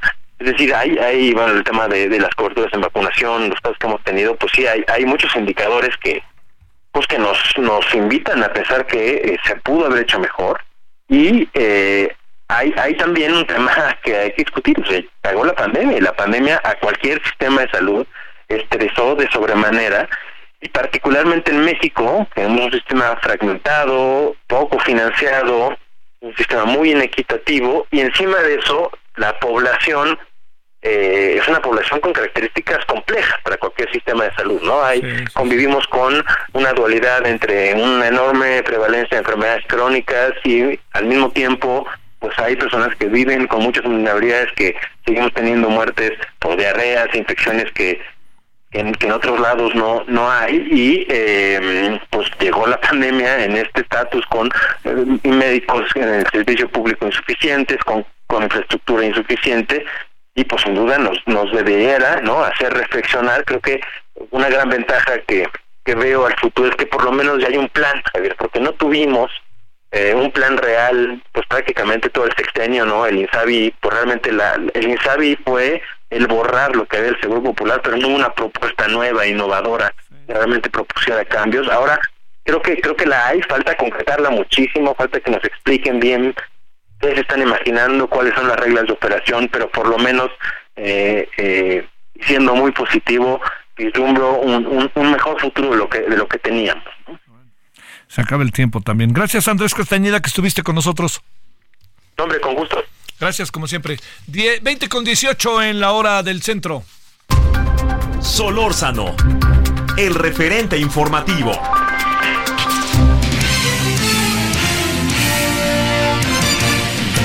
Bueno, este, hasta donde entendemos, el, el señor Samuel y su esposa no lo digo peyorativamente que quede claro, porque son van en tándem y a lo mejor esa es parte de la fortaleza. El señor Samuel y su esposa Mariana están echados a andar en su precampaña en Nuevo León y no hay gobernador todavía que lo sustituya. Están en un zipizape, dirían los clásicos. Juan Teniente, todos los detalles, cuéntanos qué pasó por allá. Pues mira, alrededor de las, buenas noches Javier, pues mira, pues alrededor de las 4.45, 49 arrancó la precampaña de Samuel García, como tú mencionas, con tu esposa a un lado, donde pues señaló que él va a derrotar a la vieja, a la vieja política como lo hizo en la gubernatura cuando él empezó en último lugar con ocho puntos y luego avanzó inmediatamente y a Morena, que era eh, representada por Clara Luz Flores, la dejó en el cuarto lugar, así como las diputaciones y la senaduría que obtuvo en su triunfo electoral. Esta ocasión también asegura que va a dejar afuera de Palacio Gobierno Federal a la antigua política, principalmente de Morena. también señaló que el PRIAN está muerto y que se está hundiendo, pero que no lo saben, así lo señaló en su discurso de 14 minutos frente a alrededor de 2.000 personas que no solamente eran de Nuevo León, de los municipios conurbados, de las zonas rurales, también estuvieron representando de Chihuahua, de Coahuila y de eh, Tamaulipas. Entre su discurso, Samuel aseguró que traerá inversiones si es que llega a ganar como presidente en el 2024, traerá inversiones como la de Tesla, así como este, otras empresas que ya ha traído Nuevo León. Él busca ese progreso, fue lo que mencionó. Y también señaló que a partir de mañana él estará en Monclova, posteriormente al día siguiente en Saltillo y al otro día en Torreón y a partir de ahí, de este 20 de noviembre hasta el 18 de enero, recorrerá la mayor parte del país para que los simpatizantes de Movimiento Ciudadano sean los que lo elijan como candidato único y de ahí para adelante pues será será el candidato oficial de Movimiento Ciudadano rumbo al 2024, Javier. Oye, ¿y cómo fue recibido? ¿Es mucho o poca gente, dos mil personas para lo que es la pues vida, lo que es la vida regia? El, lugar que eligió es muy es muy pequeño, o sea, está a un lado de la macroplaza, está a dos calles. Ajá hay un andador que comunica la macroplaza con el Paseo Santa Lucía. Estos tres museos son los que están arriba, donde está una fuente. Eh, ahí es donde fue el evento. Y ahí, eh, pues, eh, se, se, llenó, dos mil personas, dos mil quinientas personas, cuando muchos son los que estuvieron esperando y ovacionándolo, obviamente, en su arribo. 14 minutos fue lo que duró su speech y todo mundo le, le aplaudió y lo, y lo apoyaron para que buscara la, presidencia del país. Oye, ¿qué pasó allá en Linares con el desfile? Eh?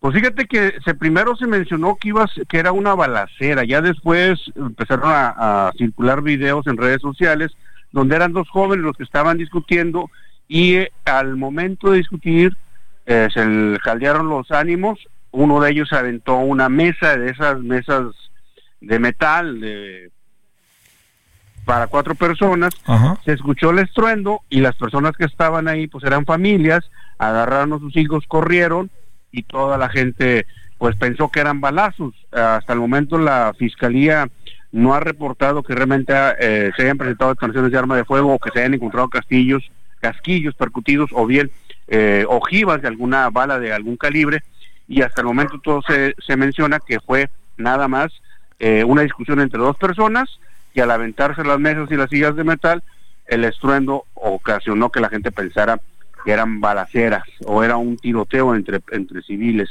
y esto pues quedó descartado. De todas maneras, el desfile en el municipio de Linares, que está a una hora y media, casi dos horas de la, del área metropolitana, fue suspendido. Esto, aunque el alcalde Sergio Trejo, Sergio este, Elizondo solicitó que se continuara, pues ya la ciudadanía prefirió retirarse para no correr algún riesgo. Y de última hora, déjame comentarte, la violencia continúa.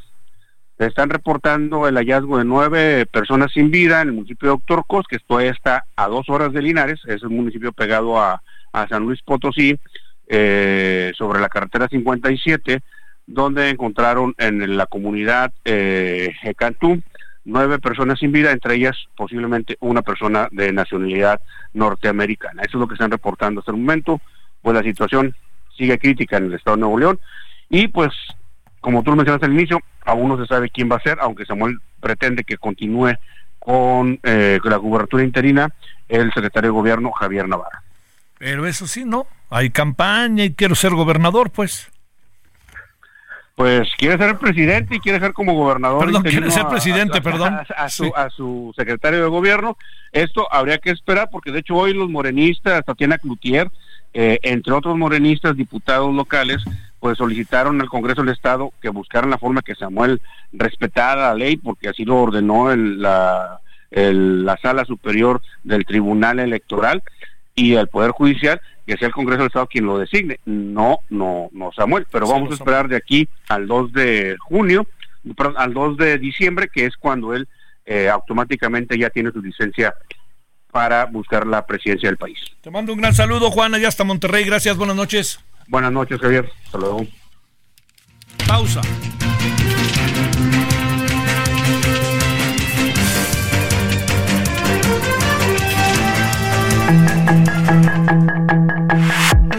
Referente informativo regresa luego de una pausa.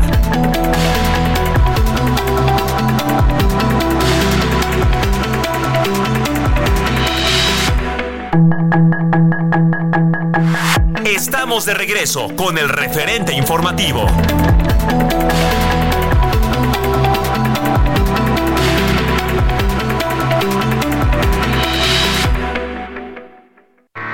Un mes lleno de ofertas exclusivas y dinamismo con Ford Escape híbrida.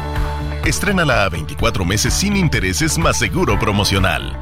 Visita a tu distribuidor Ford más cercano.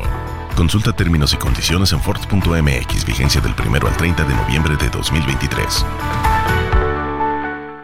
Heraldo Radio, una estación de Heraldo Media Group. Con la H que sí suena y ahora también se escucha. CAT promedio de 19.7% sin IVA, vigencia el 30 de noviembre de 2023. RAM 1500 con motor híbrido y vanguardia absoluta. En este buen mes llévatela con bono de 85 mil pesos o 24 meses sin intereses y sin comisión por apertura. RAM 1500, equipamiento y capacidad a un precio inmejorable. RAM a todo con todo. Ya está aquí el tren Maya, lleno de risas y reencuentros, hecho con amor y esfuerzo, conectando comunidades, generando más de 111 mil empleos, cuidando nuestra riqueza milenaria y sembrando más de 500 millones de árboles. Ya está aquí este tren que tanto esperabas y que está transformando a todo el sureste de México. Ya está aquí el tren Maya, el tren del pueblo. Súbete al tren. Gobierno de México. Aprovecha un mes lleno de ofertas exclusivas y experiencias únicas con Ford Territory. Estrénala a 24 meses con tasa de 9.99% y seguro sin costo. Visita a tu distribuidor Ford más cercano. Consulta términos y condiciones en Ford.mx, vigencia del 1 al 30 de noviembre de 2023. La agencia de noticias WAFA reveló que 12 personas murieron este lunes tras un ataque del ejército de Israel en el hospital indonesio, ubicado al norte de la franja de Gaza y en el que se encontraban cerca de 700 personas entre personal médico y pacientes. El director general de la Organización Mundial de la Salud, Tedros Adhanom, reveló que 28 bebés prematuros quienes fueron evacuados este domingo de la Franja de Gaza a Egipto se encuentran en estado crítico y señaló que todos luchan contra infecciones graves y otras afecciones. El portavoz del Consejo de Seguridad Nacional de Estados Unidos, John Kerry, llamó a utilizar correctamente la palabra genocidio y aseguró que Israel no está intentando borrar al pueblo palestino ni a Gaza del mapa y reiteró que su país seguirá apoyando firmemente al pueblo israelí. El gobierno de Estados Unidos, a través del Departamento de Defensa, anunció este lunes el envío de un nuevo paquete armamentístico valorado en 100 millones de dólares para Ucrania. Esto para ayudarle en su defensa contra la invasión de Rusia, iniciada el 24 de febrero de 2022. La oficina del presidente electo de Argentina, Javier Milei, anunció que la mayoría de los integrantes del próximo gabinete serán revelados hasta el día de la toma de protesta y adelantó que hasta el momento no hay ninguna reunión prevista con el mandatario saliente Alberto Fernández. Por otra parte, el presidente electo de Argentina, Javier Milei, señaló que controlar la elevada inflación de su país le tomará entre 18 y 24 meses, luego de definir sus primeras medidas de gobierno, que incluyen privatizaciones y una profunda reforma del Estado. El juez peruano Juan Carlos Shecley ratificó el rechazo de la petición de la defensa del expresidente Pedro Castillo para que se excluyan las declaraciones del ex jefe de la policía Raúl Alfaro, quien habría recibido las órdenes de cerrar el Congreso durante su fallido autogolpe de Estado el 7 de diciembre de 2022. Para el referente informativo, Héctor Vieira.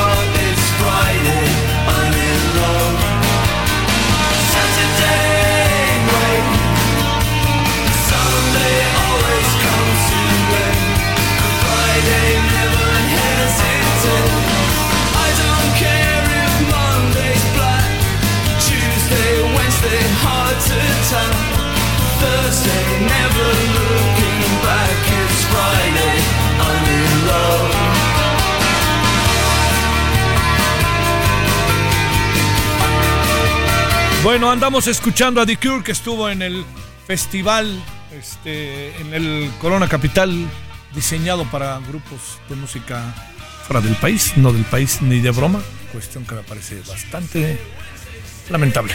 Bueno, estuvieron ayer The Cure, que es una maravilla, vea usted, escuche para que vea por qué lo digo. Friday, I'm in love, el viernes ahí ando de querendón.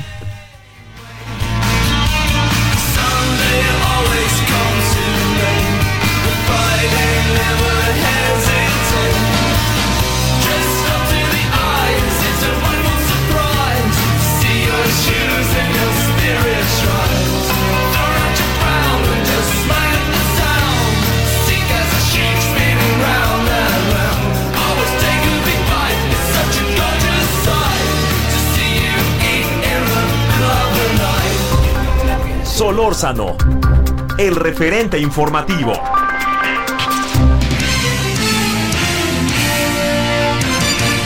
Bueno, vámonos hasta Chiapas. Allá está Lisette Coello. Lisette, cuéntanos qué anda pasando por la tierra del sureste. ¿Qué tal, Javier? Muy buenas noches. Te saludo con gusto a ti el auditorio. Informarte primeramente que la caravana con más de 2.500 extranjeros partió la madrugada de este fin de semana del municipio de Arriaga, Chiapas, con destino al estado de Oaxaca, para luego continuar su travesía hacia los Estados Unidos. Este grupo de extranjeros caminó por más de 8 horas, 39 kilómetros, sobre la carretera panamericana, soportando temperaturas superiores a los 35 grados. Fue eh, pues, este fin de semana que arribaron ya al municipio de Los Corazones, Oaxaca, escoltados por elementos de la Guardia Nacional, donde, donde pasaron prácticamente la noche para luego salir al siguiente punto que es Tehuantepec. Es importante destacar que esta caravana de migrantes formaba parte del grupo de ocho mil personas en tránsito que salió de Tapachula el pasado 30 de octubre, pero ahora te repito, pues ya están en el estado de Oaxaca. Por una parte y por otra eh, parte, Javier, informarte que este fin de semana el nivel del río Grijalba bajó drásticamente sin explicación alguna y decenas de lanchas que prestan el servicio turístico de recorridos al cañón del sumidero se quedaron varadas y fueron suspendidas.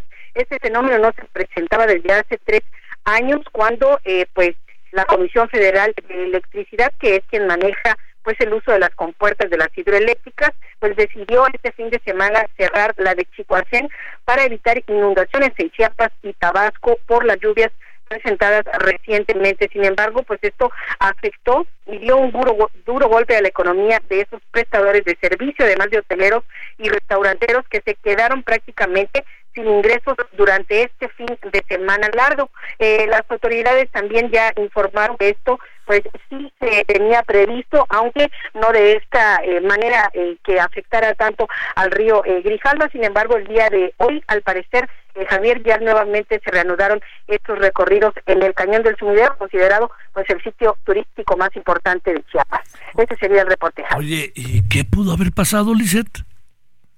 De hecho, eh, Javier, pues Capitanía de Puerto le informó a estos prestadores que esta decisión que tomó la Comisión Federal de Electricidad fue debido a las lluvias que se tuvieron últimamente en la zona eh, norte del estado de Chiapas y prácticamente para que no hubiese inundaciones en eh, Tabasco y en la zona norte de Chiapas, pues decidieron cerrar las compuertas de la presa Chicoacén y con esto pues descendió pues muchísimo el nivel del río Grijalva que provocó pues esta suspensión de recorridos en el cañón del sur. Pero ya está echado a andar otra vez.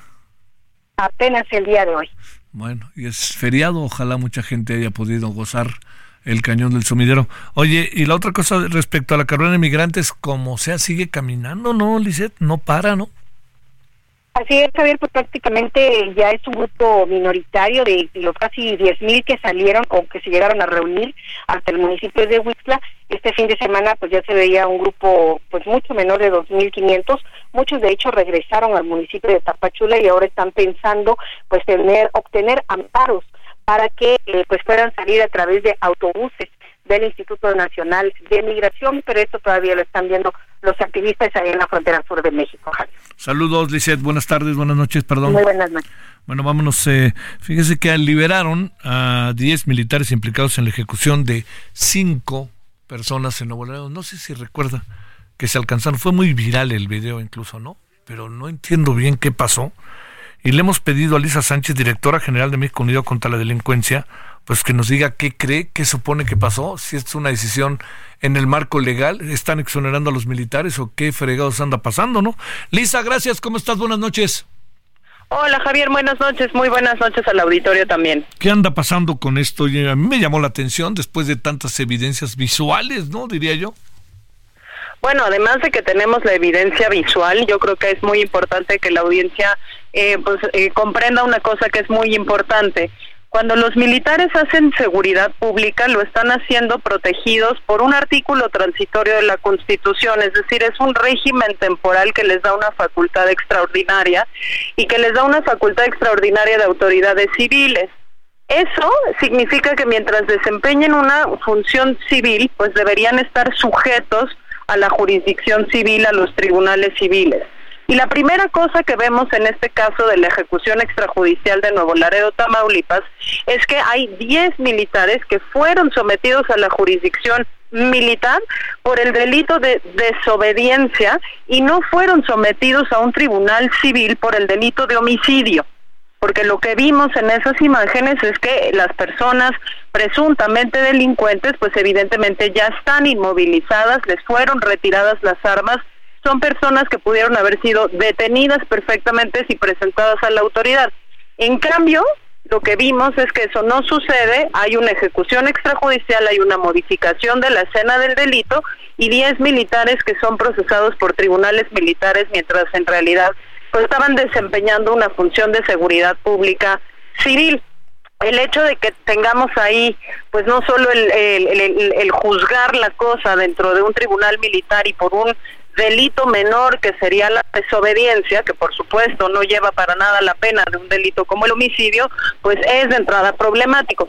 Pero más problemático es que frente a toda esa evidencia, incluso tenerla en video, frente a toda la investigación que se desató con una recomendación incluso de la Comisión Nacional de Derechos Humanos, pues lo que vemos es que no se presenta un coronel que es quien supuestamente podía testificar si los militares la tropa, los soldados rasos, no siguieron una orden, y al no presentarse a declarar, entonces el juez desvincula proceso a estos 10 militares y los deja en libertad porque no tiene manera de configurar el delito de desobediencia. Entonces creo que sí es muy grave que esto esté pasando porque nos habla de al menos una cosa y es que no hay una instrucción clara y precisa por parte de las cúpulas militares para que ese coronel de artillería colaborara con la investigación de los propios tribunales militares, de forma que entonces, pues estas personas quedan en libertad.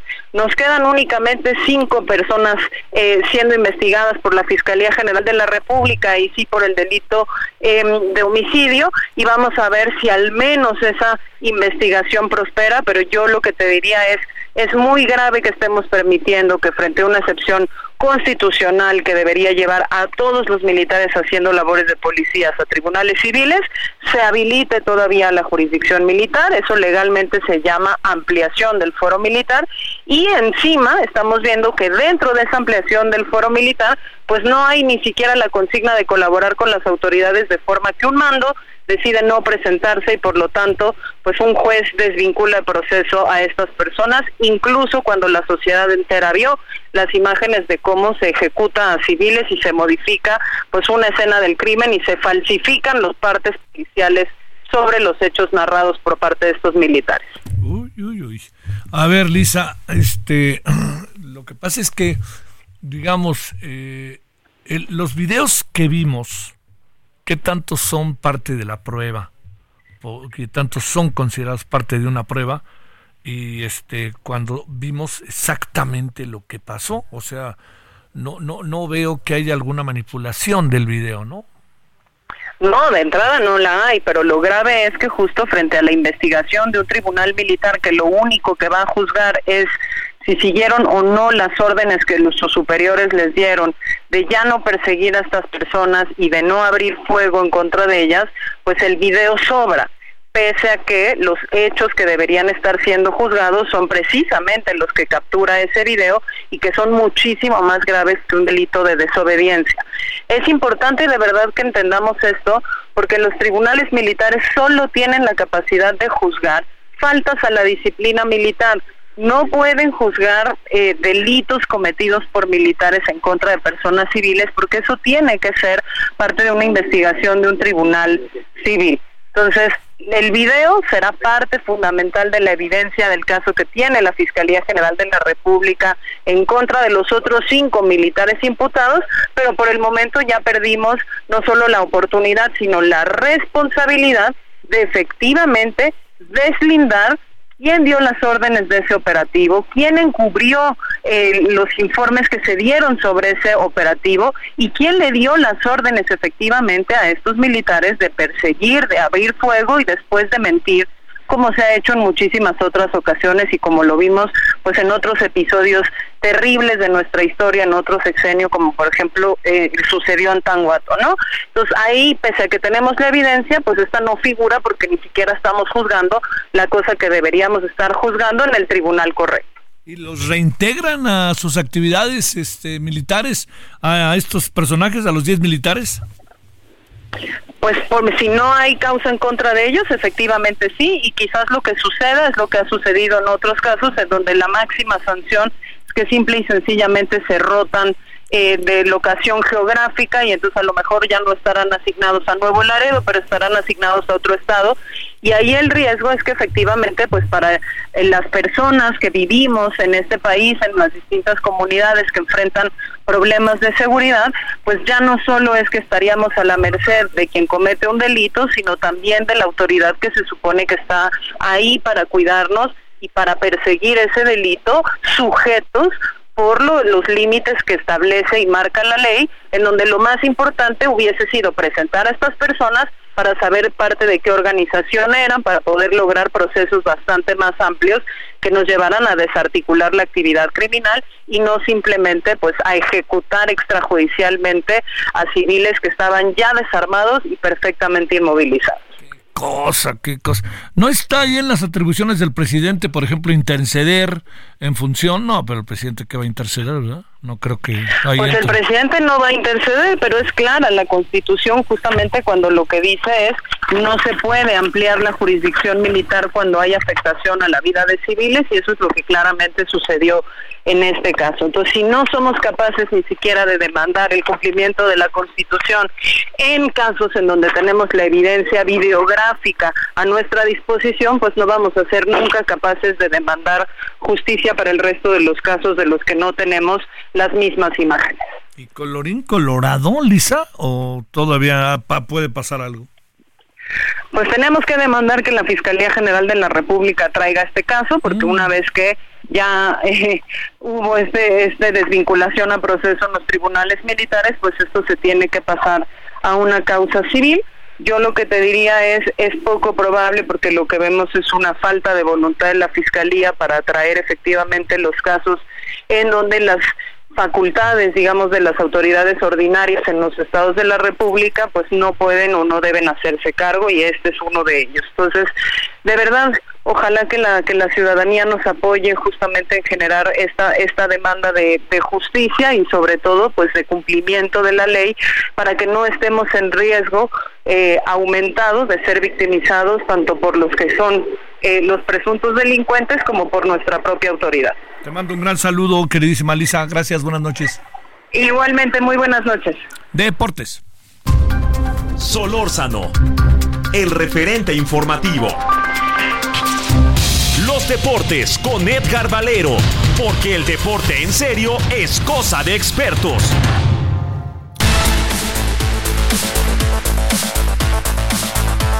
Adelante, querido Edgar Valero, ¿qué hay de nuevo? ¿Qué hubo mucho? Tengo la impresión. ¿Cómo estás, mi querido Javier? Sí, así es, me da mucho gusto saludarte, amigos del auditorio, ¿cómo están? Buenas noches, pues es que es un fin de semana que empezó desde hace muchos días, Javier, con la derrota de México ante Honduras, que, eh, bueno, para aquellos que están en el punto extremo, eh, ya se imaginan que México va a ser eliminado. Mañana se juega el partido de vuelta en la cancha del Estadio Azteca. Y digo, a lo mejor eh, alguien no lo sepa, pero tú sí lo sabes.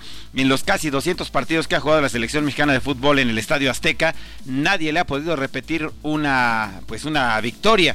Eh, Honduras ganó exactamente hace 10 años, en, en el 2013. De ahí para acá ha venido cinco veces y no ha pasado nada, no ha conseguido nada. Eh, y evidentemente se trata de dos escuadras en niveles diferentes, Javier. Oye, ¿es cierto que hay repechaje o algo así? Sí, claro. Pucha, o sea, van cuatro directos y los eh, cuatro que pierdan se enfrentan entre sí y los ganadores obtienen los boletos 5 y 6 para la Copa América. Fíjate nada más. A ver, o sea, quiere decir México eliminado, eh, Trinidad y Tobago eliminado, Costa Rica eliminado y por ahí alguien más estar eliminado. Y entonces, ¿qué hay un uno, eh, México juega contra Trinidad o cómo, o cómo quedaría Así es, se, se, siembran, se, se, acomodan, se enfrentan entre ellos y los ganadores de esos duelos de repechaje también obtienen un boleto para la Copa América. De ida y vuelta es el repechaje. De ida y vuelta el repechaje. No, no, no, pero ¿qué más quiere, no? A fuerza hay que ir, ¿no? Este... Digo, ya si con esas no vamos. Además, este Javier, es un resultado circunstancial. Vamos, sí, efectivamente, Honduras fue mucho mejor que México. No solamente fue mejor, fue mucho mejor que México. Pero eh, yo sí soy de los que piensan que a veces dan esos accidentes en el fútbol que no se van a repetir y sobre todo eh, viendo la plantilla que tiene la selección mexicana de fútbol, eh, vamos, mm, sin menospreciar a los hondureños, es un equipo que hombre por hombre es superior. Eh, yo creo que es una lección aprendida a tiempo, si es que se puede decir de esa manera. Y México yo no tengo duda que debe de vencer al equipo de Honduras mañana. si, si Honduras hace un gol, México tiene que ganar por tres. ¿no? Este, pero si, si hace México tres directo nada más, eh, con eso avanza directo, con eso avanza a la siguiente ronda. Exactamente. Bueno, oye, ¿qué más tenemos?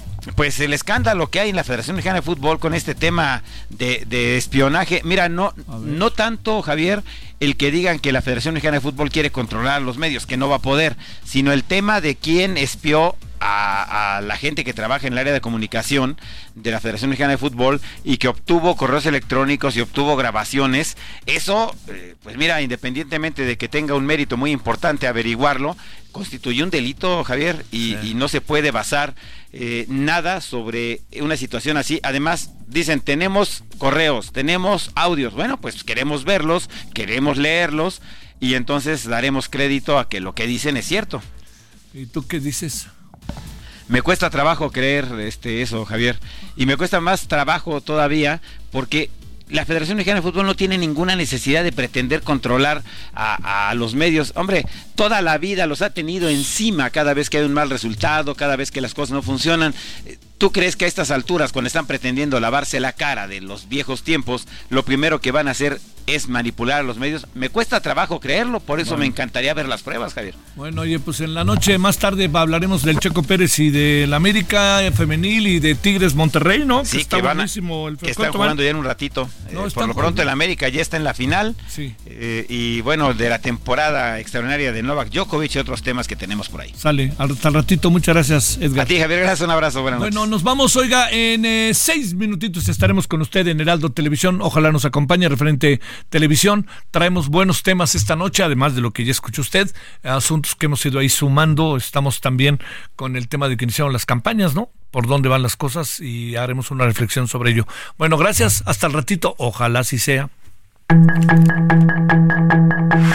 Hasta aquí Solórzano, el referente informativo.